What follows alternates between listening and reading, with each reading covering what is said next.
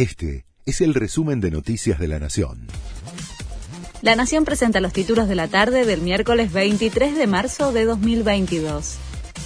Alberto Fernández y Cristina Kirchner no coincidirán en los actos por el aniversario del golpe. El presidente estará en un homenaje a los investigadores desaparecidos junto al ministro de Ciencia, Daniel Filmus. La vicepresidenta, sin agenda, se quedará en Buenos Aires, mientras la cámpora marchará desde la ex ESMA hacia Plaza de Mayo. La mesa de enlace inició las reuniones con la oposición para resistir el alza de las retenciones. Los representantes del sector agropecuario se entrevistaron con los interbloques de Juntos por el Cambio y Federal, también con Javier Milei y Ricardo López Murphy.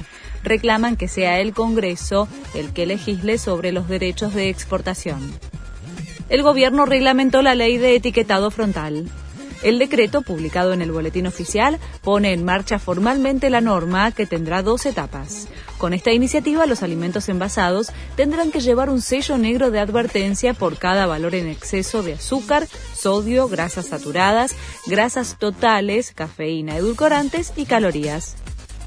Renunció un funcionario del círculo de Putin y abandonó Rusia.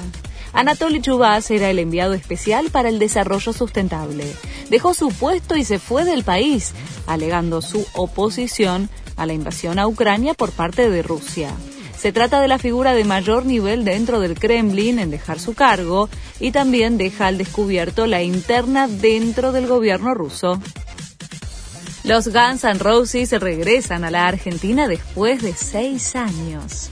La banda se presentará en septiembre en River, en el marco de su mega gira que incluirá Europa, América Latina y Oceanía.